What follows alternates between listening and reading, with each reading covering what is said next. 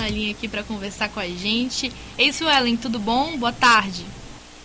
Oi, Carol, ótima tarde. E você?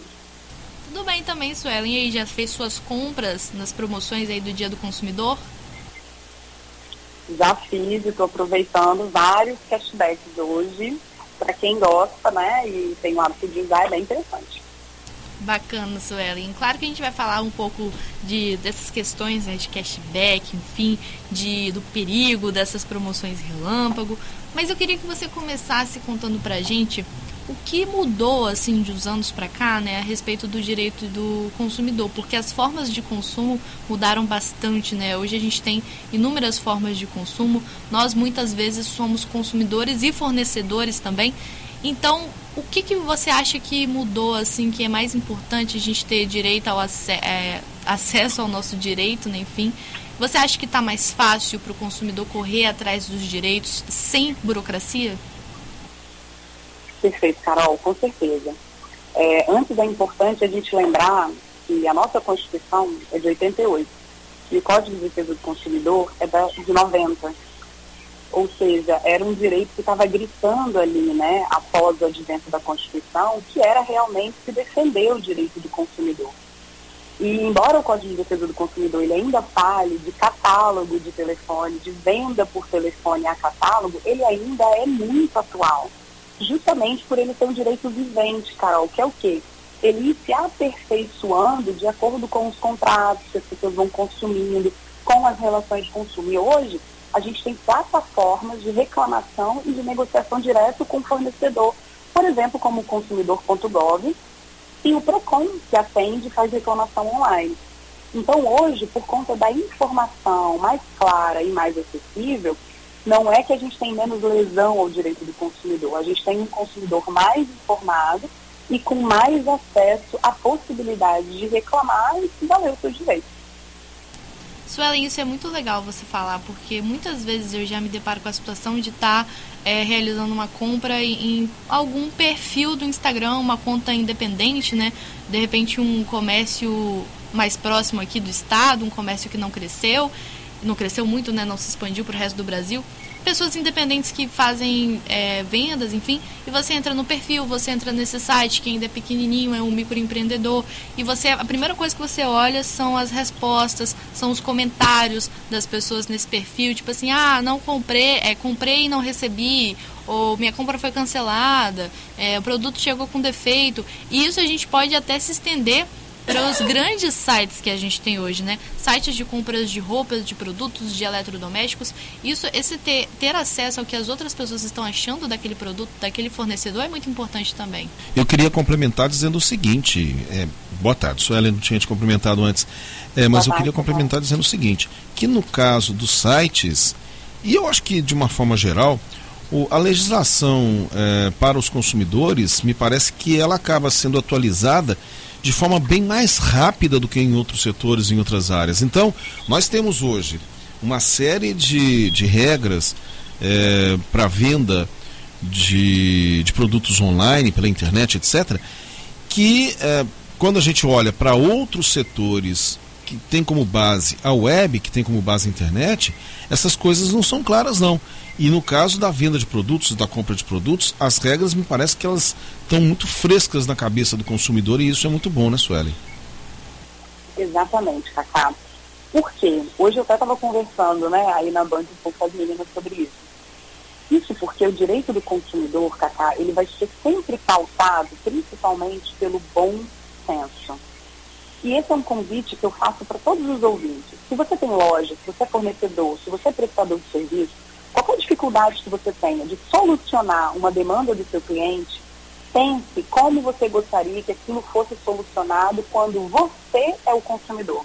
Você acha que você teria direito à, à devolução do dinheiro? Você acha que você teria direito ao crédito? Essa é a melhor maneira. E é por isso que o direito do consumidor ele parece ser tão facilmente aplicado às relações porque ele parte do costume e do bom senso. Em relação às compras que a, que a Carol falou, de sites, aplicativos, redes sociais, é exatamente isso. Hoje em dia é muito mais fácil você comprar, você denunciar, você reclamar e ter informação, mas também é muito mais fácil você cair em golpes, fraudes, porque os criminosos também evoluem com o tempo.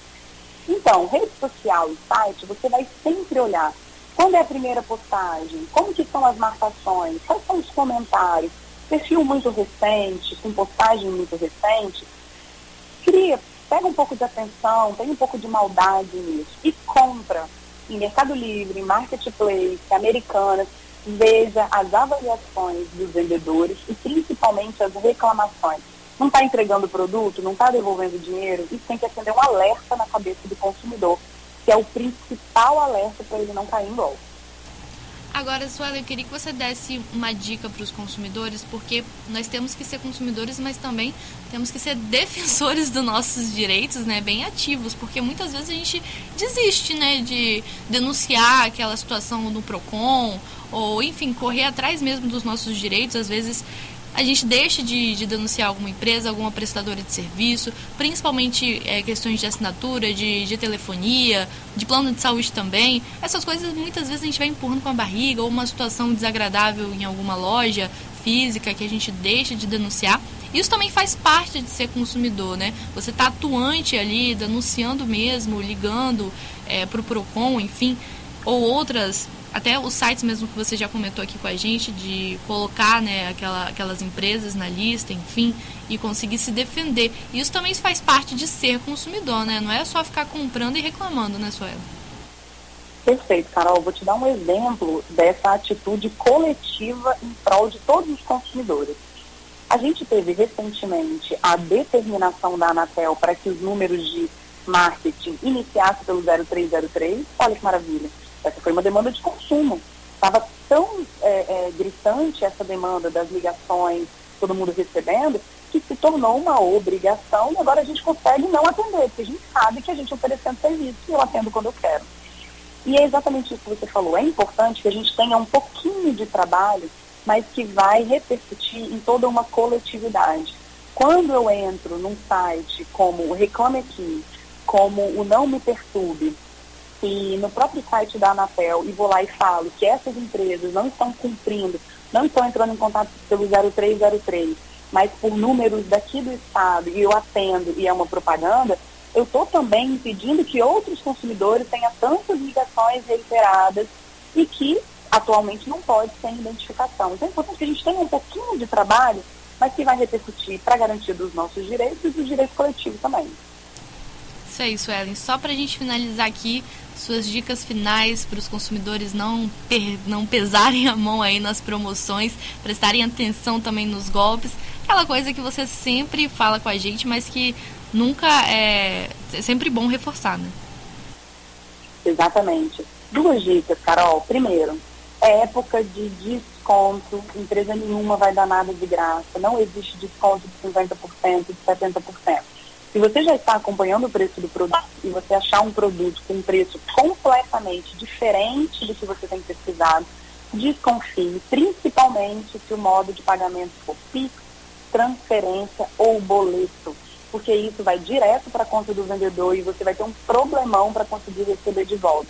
Está dentro do site, use cartão de crédito e faça o pagamento no site. Se for redirecionado para outro lugar, já desconfie. E pagamento direto via PIX tente ao máximo correr deles, porque eles pegam a gente é com desconto, né? 10% é pagamento difícil. Mas esse 10% pode sair é, você sendo vítima de um golpe ou perdendo 100% desse valor. Tá certo, Sueli. Muito obrigada aqui por atender a gente nessa quarta-feira. A gente se vê na sexta, tá bom? Eu que agradeço e um grande abraço para vocês e para todos os ouvintes. Abração, tchau, tchau.